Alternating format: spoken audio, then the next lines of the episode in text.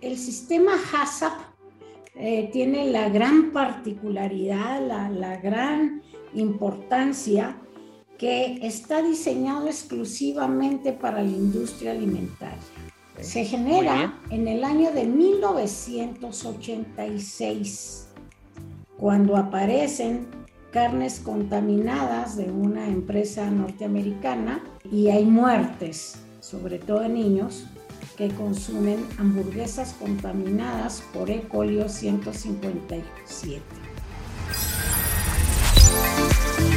Bienvenidos a Desmenuzando la conversación con Yusapik, un espacio del Consejo de Exportadores de Carne de Ave y Huevo de los Estados Unidos, patrocinado por The Ohio Soybean Council, donde los expertos de la industria de los alimentos comparten temas relevantes y de interés. Hola, ¿qué tal amigos? Bienvenidos sean todos ustedes a este nuevo podcast de USAPIC. USAPIC es el Consejo de Exportadores de Carne de Ave y Huevo de los Estados Unidos. Y el día de hoy nos acompaña la química Margarita Vega para hablarnos del tema de conceptos de actualización del sistema HACCP. Pero, ¿quién es la química Margarita Vega? Oigamos esta breve semblanza de ella. QVP Margarita Alicia Vega Lira, egresada de la Escuela Nacional de Ciencias Biológicas. Intensive Training in Microbiology en el Center for Disease Control en Atlanta. Maestra en Ciencias. Especialidad en Microbiología. Auditor líder internacional en sistemas de gestión de inocuidad alimentaria. Trainer Trainer in HACCP System for the International HACCP Alliance. Entrenador en HACCP. Buenas prácticas y microbiología de alimentos en más de 40 plantas de la industria alimentaria. Bienvenida, Margarita. Gracias por estar con nosotros en este podcast de Yusapic. Hola, mi querido Jaime. Eh, gusto en saludarte. La agradecida soy yo, como siempre, de que me tengas siempre en la alta consideración para compartir opiniones y conceptos en cosas tan importantes y a través de una empresa tan importante como Yusapic, que pues que manejas y que me distingues. Gracias, me da gusto saludarte. Gracias, Margarita. Bueno, pues entrando en, materia, hay algunas personas que seguramente no están familiarizadas con el, con el término HACCP. Eh, ¿Podría usted informarnos así brevemente qué es el sistema HACCP o cómo se aplica o dónde se aplica? Mira, Jaime, el sistema HACCP eh, tiene la gran particularidad, la, gran importancia que está diseñado exclusivamente para la industria alimentaria. Se genera en el año de 1986, cuando aparecen carnes contaminadas de una empresa norteamericana, que es del dominio público, este, y hay muertes, sobre todo en niños, que consumen hamburguesas contaminadas por E. coli 157. A esta bacteria se le debe que se hayan desarrollado desde 1986 a la fecha y contando todos los sistemas de inocuidad y de control microbiológico en alimentos. Pero en 1994 es cuando este sistema se oficializa y se reconoce como el único sistema diseñado para la industria alimentaria para garantizar la salud de los consumidores. Me parece que es la definición o la descripción más completa. El HACCP, pues lamentablemente no hay manera de enseñarlo, es con HACCP, en donde es Hazard Analysis en Critical Control Points. Y este, este sistema analítico eh, es análisis de peligros y yo creo que uno de los problemas serios que tuvimos fue cuando se empezó a introducir fuerte en la industria alimentaria, sobre todo en los países latinos, Ah, empezamos a escribirlo como análisis de riesgos, cuando en realidad lo correcto es análisis de peligros y puntos críticos de control. Estas son las palabras que definen las siglas de HACCP y HACCP. Ese es el sistema. Excelente. Entonces, con esto el público que nos está escuchando eh, sabe o, va a estar seguro que de la inocuidad de los alimentos que van a probar de eh, cuando compran alguno en los estantes del supermercado, por ejemplo. Todos los alimentos están super, más bien están, eh, digamos que no supervisados, más bien tienen que utilizar el sistema HASA para poder producirse. Mira, sí, el sistema es tan noble, tan completo, tan bien diseñado, que no dejo reconocerles a las empresas que al, grupo de científicos que lo diseñaron, que, que brinda una gran certeza de lo que consumimos esté controlado.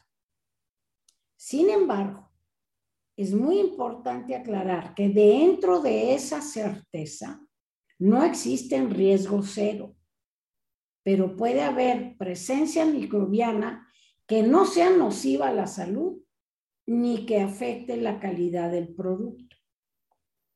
En ese sentido, la gran ventaja del sistema HACCP es que te da esa certeza y que permite que dentro del flujo del proceso desde inicio hasta que los productos están en los anaqueles de venta, tengamos de que va muy controlado y que las posibilidades de que pase algo son extremadamente bajas.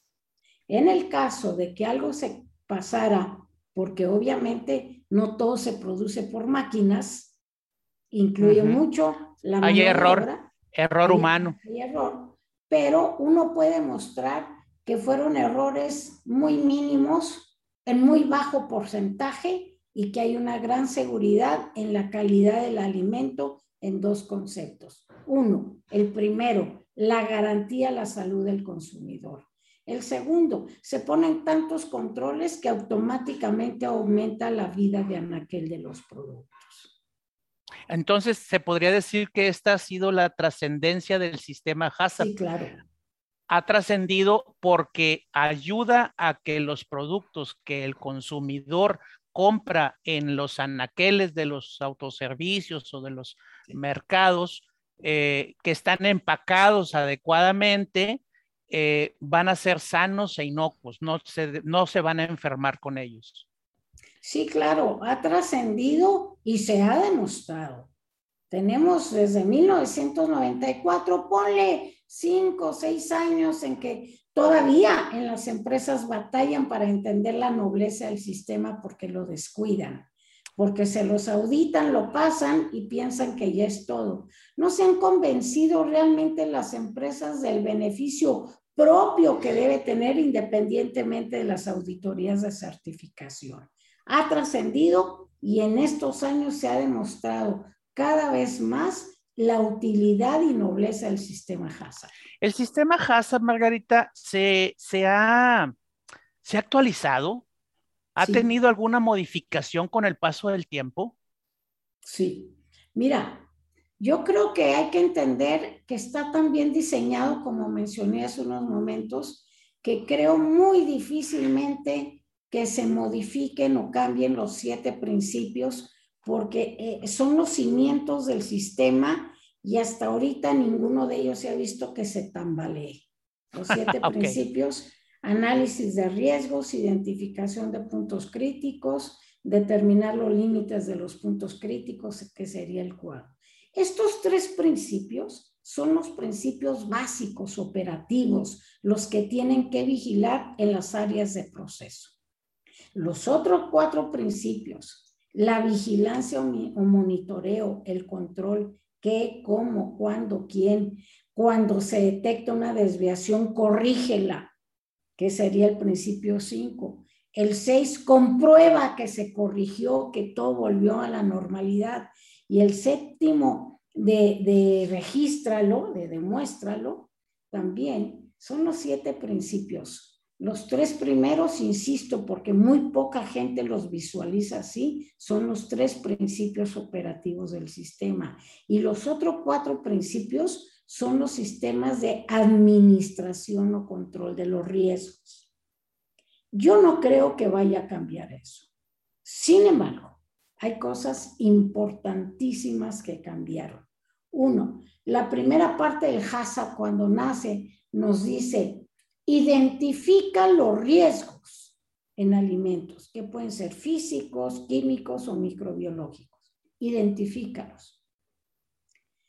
Lo entendieron tan mal en las empresas y lo tengo que decir como va, porque tengo más de 45 años implementando HACCP, no dando cursos, y, nos dimos cuenta que, que en un afán también cierto, verdadero, válido, de que querían cubrir cualquier tipo de riesgo que hubiera, pero los exageraron, perdieron el enfoque, mencionaron y trataron de controlar más riesgos de los que realmente había. Y al hacer esto, complicaron la documentación, el control, las buenas prácticas de eso. Cuando esto llegó a eso, entonces nos dimos cuenta que les tenían HACCP y se les contaminaban productos. Tienen HACCP certificados o acreditados por cuerpos de certificación y tienen rechazos de productos o tienen crisis microbiológicas. ¿qué pasó? Entonces, no analizaron, no definieron bien los riesgos y que a pesar de que tener el HACCP no está funcionando ni en control. O sea que básicamente, perdóname, básicamente los tres primeros principios son los que hay que poner muchísima atención, desde cómo dimensionar el problema o los posibles problemas y luego cómo corregirlos o cómo eh, atacarlos, pues. Claro. Entonces, derivado de esto, que también estás manifestando de, forma clara, correcta, eh, eh, los sistemas HASA se empezaron a, a desplomar porque estaban acreditados, certificados, miles de riesgos descritos y no jalaba. Entonces la actualización, porque es el punto, tu pregunta, los cambios que se presentaron en el HACCP es cambiar el concepto de identificación de riesgos a analiza los riesgos. Y se cambió de risk assessment es, eh, eh, es el concepto actual, perdón. Evalúa el riesgo, no lo describas. No me digas que existe, evalúa si ese riesgo es factible, es objetivo, es frecuente, vale la pena controlarlo. Porque como no lo hicieron así, entonces se inundaron de buenas prácticas, se inundaron de riesgos que no existían. Eran muy lejanamente posible. El HACCP te dice, mm, hazlo simple, hazlo sencillo, hazlo rápido, hazlo objetivo y perdieron la objetividad. Entonces los estudiosos del HACCP, de la microbiología del HACCP, cambiaron de, de identificar los peligros o riesgos a evaluarlo. Risk assessment. Evalúa si realmente es factible, evalúa si realmente vale la pena. Y creo que es una de las cosas más importantes en que cambió el HACCP. Excelente, pues qué interesante escuchar todo esto, Margarita, definitivamente. Mire, en este momento tenemos que hacer un corte y regresamos en un momento más, ¿de acuerdo? Perfecto, tú me avisas, aquí estoy pendiente. En un momento regresamos para seguir desmenuzando la conversación con Yusapik. Síguenos en redes sociales como Usapic Latam para que te enteres de nuestros eventos y las actividades que realizamos. Usapic se escribe U-S-A-P-E-C. Usapic Latam. Según el Compendio 2021 de la Unión Nacional de Avicultores, los principales estados productores de pollo en 2020 fueron Veracruz con 14.8%, Aguascalientes con 11.3%, Querétaro con 9.3%, La Laguna 8.3% y Jalisco con 7.1%. En Desmenuzando la conversación con Yusapik, la información aporta valor. Mito. Muchas personas de la industria alimentaria piensan que HACCP es un sistema de calidad e inocuidad en alimentos. Continuamos con este interesante tema. Estamos desmenuzando la conversación con Yusapik. Ándele, Margarita, acabamos de escuchar que hay un mito ahí de calidad e inocuidad. Entonces, ¿qué es el HACCP si no es calidad e inocuidad? No, sí comprende calidad e inocuidad, pero no es un sistema. Ah, No es un sistema como el ISO. El, el sistema HACCP hoy por hoy es una regulación sanitaria, una regulación sanitaria. Si es una regulación, tiene implicaciones legales. Con ellas, a través de todo este proceso del sistema, las empresas pueden garantizar, primero que nada, la salud del consumidor. Y la calidad es que se ponen tantos controles que aumenta el concepto de calidad y, más eh, propiamente dicho, la vida de anaquel del sistema, de, de los alimentos, perdón.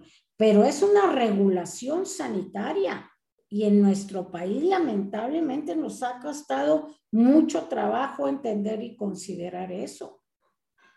Ah, eh, y es tan regulación sanitaria que cada vez que vamos a exportar, tenemos que estar acreditados sobre esta regulación sanitaria para poder comprobar que se tienen tantos controles que la primer garantía es la salud del consumidor y la segunda es que ese producto está tan cuidado que dure más tiempo, aumento de la vida media.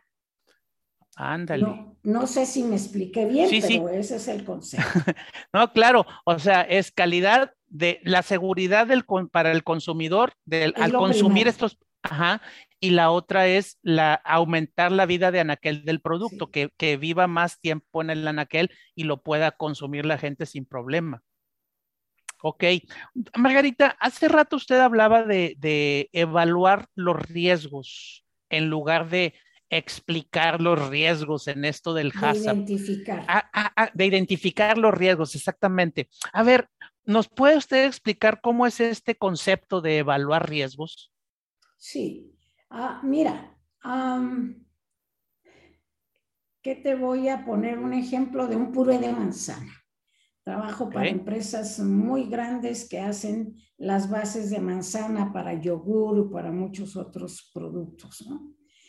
¿Cuáles son las bacterias que realmente pueden existir? Y uno dice, ah, bueno, mira, puede haber desde salmonela, puede haber listeria, puede haber levaduras, puede haber este, bacillus esporulado o bacterias esporuladas y puede haber otros indicadores como pseudomonas y pum, pum, pum, empezamos a hacer una lista enorme. Y lo dice, oye, ¿a todas hay que controlarlas? ok.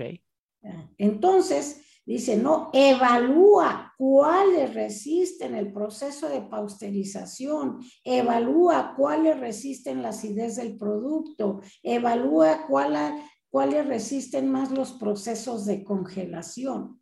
Y a esas, cuando haces esa evaluación de las características bacterianas para adaptarse a estos medios, son a las que te enfocas a tener cuidado. Okay. Y los hongos son importantes. Ah, pues sí, porque pueden contaminar la superficie, pero los quitas o los controlas y no pasa nada. Entonces, evalúa. Ahora, ¿los hongos afectan la salud del consumidor? La pregunta es no. Mientras no sean nueces, donde productos secos, donde no haya aflatoxinas, etcétera, ¿no? La, la, la respuesta es no. Oye, los bacilos esporulados, eh, generan daño? La respuesta es no. Entonces, por eso el sistema también cambió, dice, evalúa. ¿La bacteria es frecuente? La respuesta puede ser sí. ¿Pero es seria la salud? La respuesta es no. Eso es evaluar. Entonces, si la frecuencia ni la severidad son frecuentes, es una bacteria que no vale la pena considerar ni generar tanto papeleo, tanto control, que por eso han hecho sistemas HACCP pesados y se desploman, porque aparte no hay quien los mantenga. Claro. Entonces, de la gran cantidad de bacterias que existen o, problemas que pueden tener los alimentos, evaluarlos significa reducir en considerablemente ese número de problemas o de bacterias o de ataques que pueden tener los alimentos y entonces sí, después de esa evaluación, ver cómo se combaten esos, esos eh, riesgos de, esas bacterias, ¿así es? Sí, yo, yo no lo había considerado, pero creo que lo explicas muy bien. Dice, reducir el número de bacterias, de que en lugar de, contar 20 o 30, queden 10 y todavía de esos 10 cuáles son las que tienen mejor capacidad de adaptarse, de reproducirse, de, de, recuperarse y después producir un daño. Entonces no es lo mismo evaluar tres que diez y a esas tres darles el enfoque que afecten primero que nada, no pierdan de vista la salud del consumidor y después la vida media o de anaquel de los productos, que es igualmente de costosa e importante. Ya sé, imagínate una, una, una vida anaquel corta, pues obviamente trae muchas mermas a la industria y mucho costo a los procesadores. Muy bien. Margarita, otra pregunta eh, con respecto a esto. Hemos hablado de, de microbiología eh, de calidad, de inocuidad. ¿Qué diferencia hay entre calidad e inocuidad microbiológica? Mira, yo creo que es, híjole, bien importante, muy interesante y la pregunta de más, por demás sobresaliente.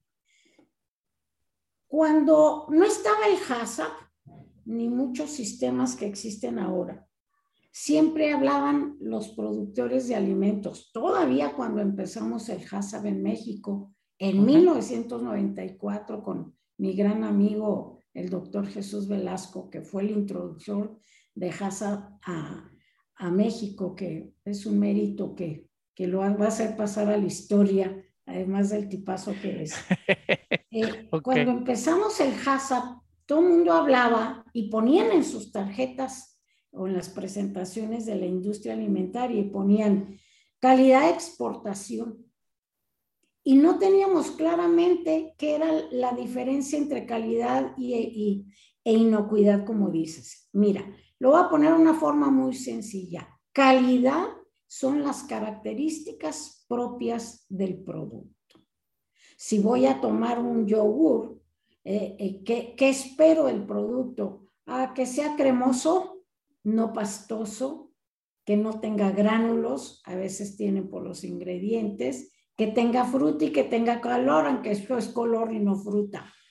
Lo degustas, eso es calidad. O sea, ¿qué te imaginas al, al probar ese producto? ¿Qué esperas del producto? Que cumpla tus expectativas. Esa es calidad.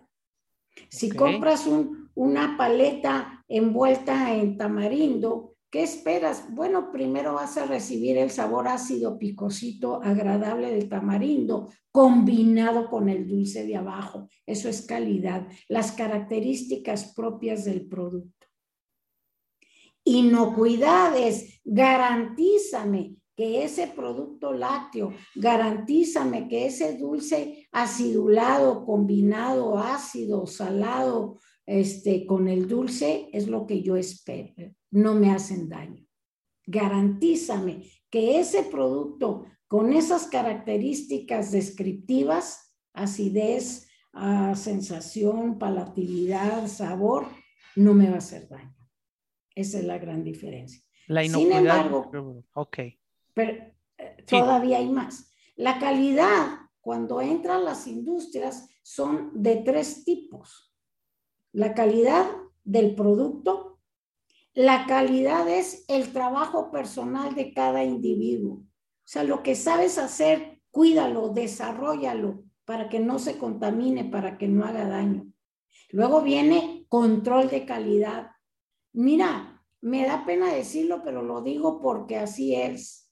Las, las empresas siguen pensando que control de calidad la llevan los operadores o que eh, cuando dicen, ¿quién detectó el, error, el error control de calidad? No, fue el personal. porque si fuera control, el personal de control de calidad tendría que estar todo el tiempo metido en la planta, que no están. Y aseguramiento de calidad es el jefe de todo. Aseguramiento de calidad recibe la información de control de calidad, de que pone las medidas para la garantía de que todos los procesos están controlados y que el personal cumple con su trabajo en el nivel adecuado de producción, de control, etcétera. O sea, esto se volvió muy complejo, por eso es muy importante definir, no es lo mismo calidad que inocuidad y que lamentablemente, te lo digo como es, ni en las propias empresas saben distinguir los tres niveles de calidad. Calidad, control de calidad, aseguramiento de calidad, que son los que controlan en todos esos aspectos cumplir la inocuidad. Garantízame la salud del consumidor. Excelente. Bueno, pues Margarita, vamos a hacer un pequeño corte otra vez y regresamos en un ratito más, ¿de acuerdo? De acuerdo. En un momento regresamos para seguir desmenuzando la conversación con Yusapik.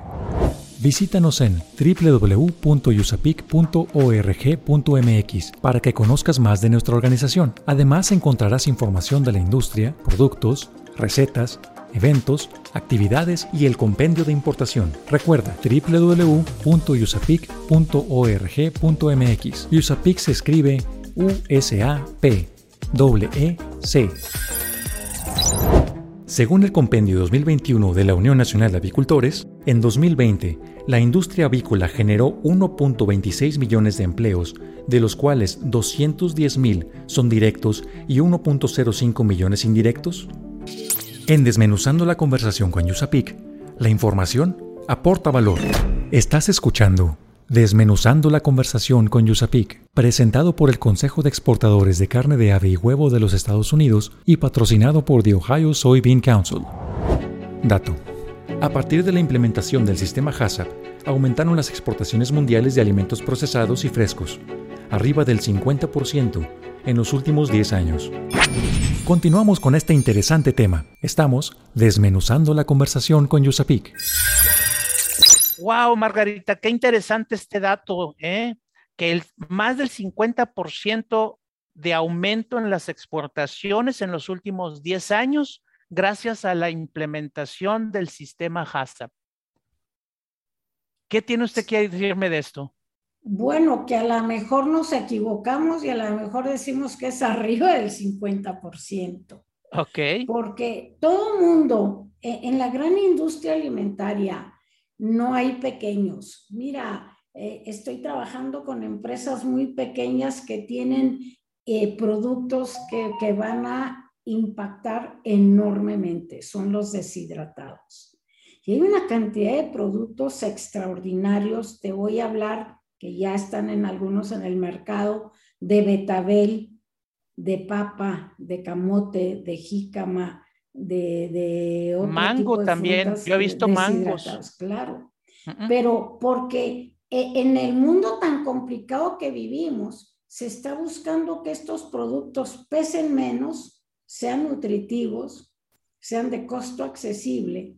Entonces, cada, cada empresa está pensando cómo produzco más y cómo exporto. Y cumpliendo todos los estándares, empezando por el HACCP y muchos otros que hay, que es lo que es un sistema de gestión de la calidad.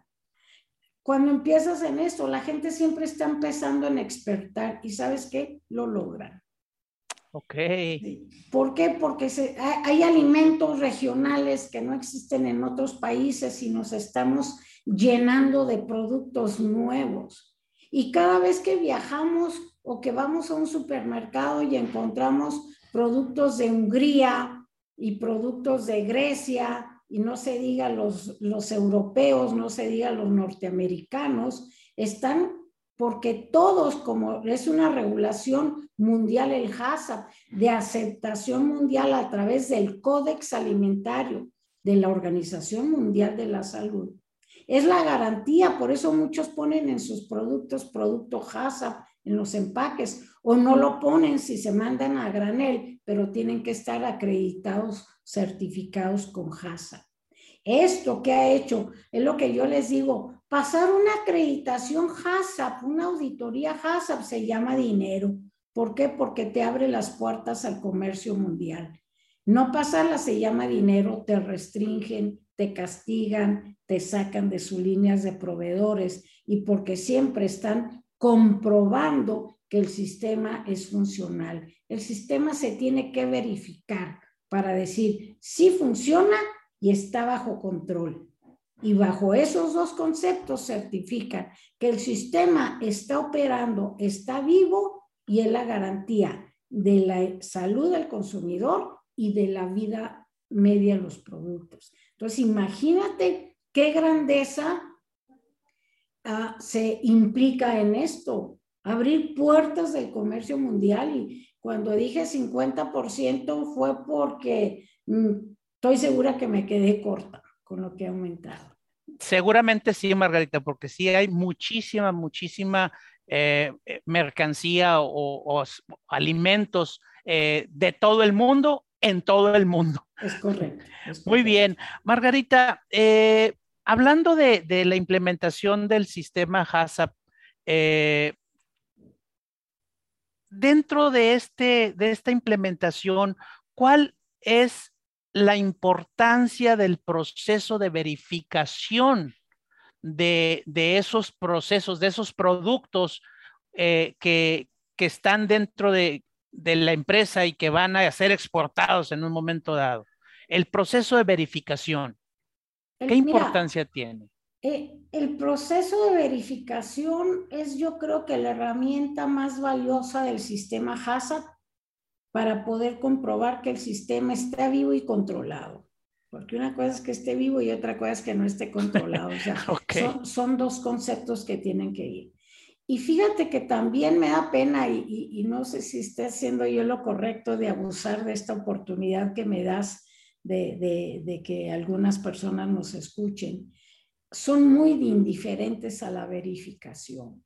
Vaya, trabajan con un HACCP aislado, con un HACCP fragmentado, con un HACCP en que el equipo no es lo vivo que debería ser, lo congruente, eh, lo fusionado, que debería ser. Entonces, los procesos de verificación los dicta el sistema y deben estar escritos, pero sabes, no les dan seguimiento. Por ejemplo, ¿cómo verificas que, que, que el pollo más delicadito que la carne de puerco, más delicadito que la carne de res en función de procesos de contaminación y o descomposición. Una cosa trae la otra. Claro sin hablar de patógenos. ¿eh? ¿Cómo lo comprueban? Se verifica, comprueba que lavaste bien, que sanitizaste bien, que el producto manualmente fue manejado correctamente, que las charolas estaban en condiciones adecuadas, las temperaturas adecuadas. Verifica, comprueba. Y estas verificaciones son de temperaturas, de controles, de este, eh, ¿cómo se llama? Detectores de metales, pero las microbiológicas son las más importantes. Con microbiología verificas, compruebas que la sanitización es adecuada. Con la microbiología compruebas que las temperaturas de refrigeración son las adecuadas. Pero tienes que hacer microbiología para considerar, evaluar la cantidad y el tipo de bacterias presentes. Y sabes qué, Jaime, me vas a perdonar, pero voy a hacer una, una denuncia. ¿Cómo esperan hacerlo con 10 cuando producen, con 10 muestras cuando producen 100 mil? O sea, pues no, no son estadísticamente representativas. No lo quieren entender. Y te voy a decir por qué pasa. Porque los auditores que van no saben microbiología, porque los auditores que van no, no saben HACCP, o sea, se van de, papel, pero no de análisis, de comprensión. Entonces hay una gran cantidad de empresas acreditadas sin procesos de verificación adecuados. Y por eso hay recall, y por eso hay pérdidas, y por eso sigue habiendo enfermos a pesar del hazard, porque no hacen pruebas de verificación.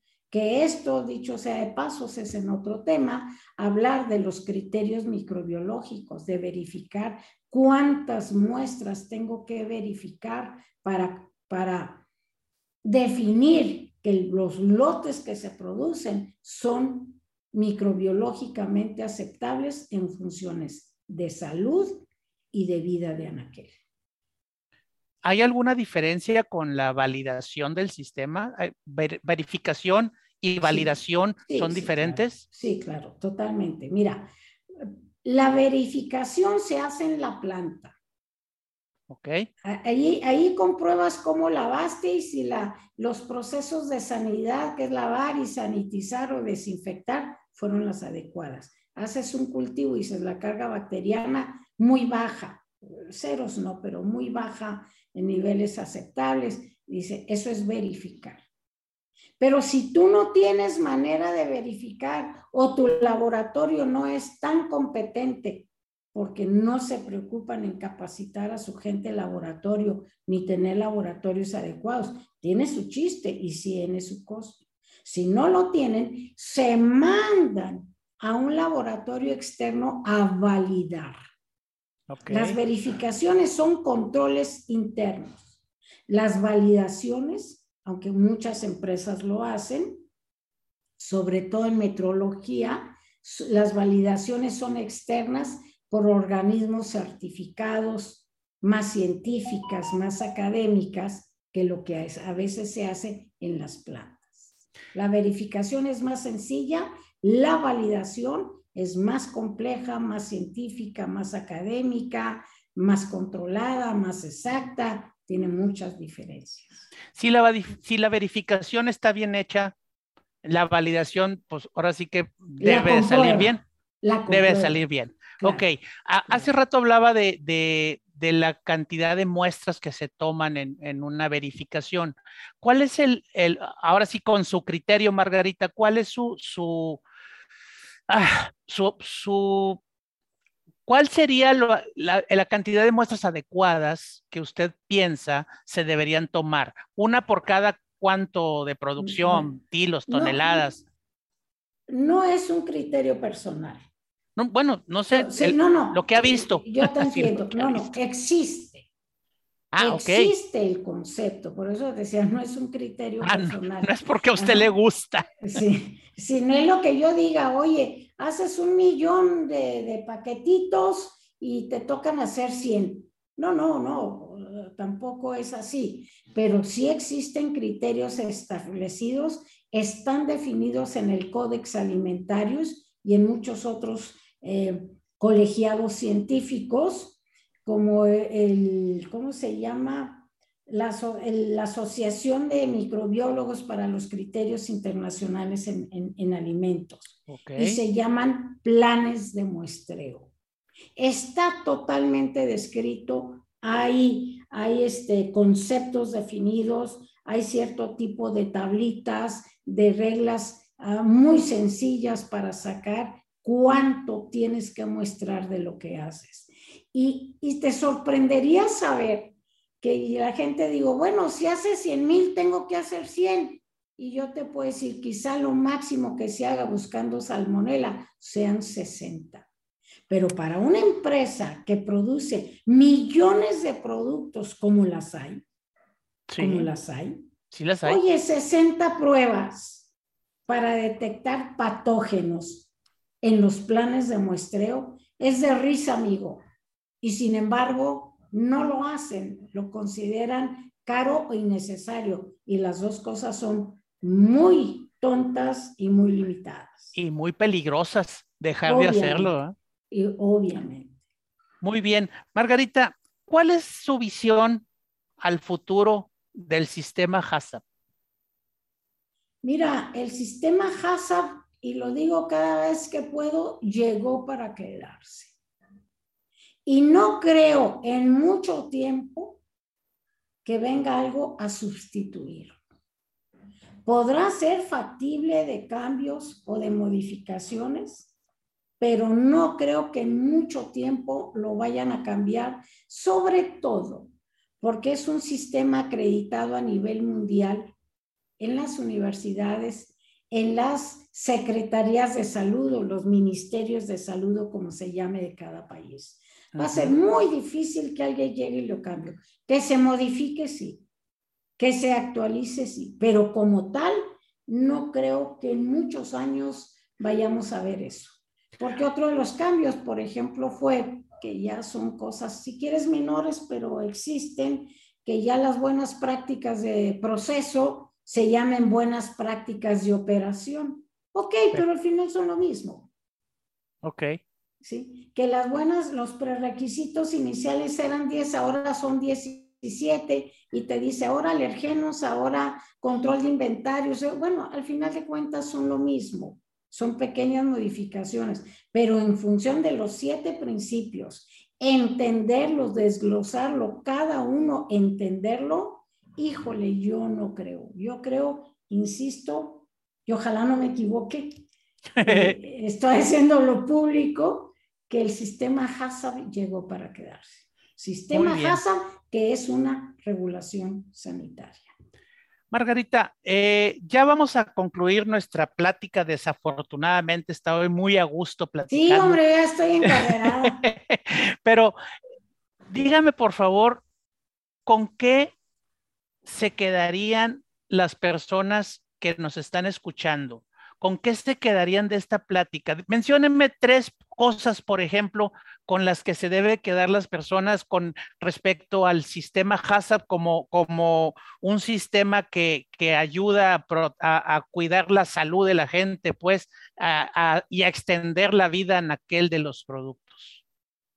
Mira, te voy a decir tres cosas y creo con qué se quedarían, pues depende de lo que yo haya querido o haya podido transmitir. Pero a mí me parece fundamental que las empresas que tienen el sistema HACCP implementado se tomen el tiempo de revisarlo, de actualizarlo y de tener la certeza de que está funcionando. La segunda sería decirles que en el 80% de riesgos en el sistema HACCP son microbiológicos. Y es la parte más lábil de toda la industria alimentaria. Y que en la nueva modificación revisen su listado de riesgos y que evalúen las que realmente existen o son posibles o son objetivos. Y que lo demás que no vale la pena no hace más que ensuciar o sobrecargar el sistema HASA, perdón porque así lo diga. Y el tercero que el sistema Hazard es un sistema vivo, activo, no de documentos.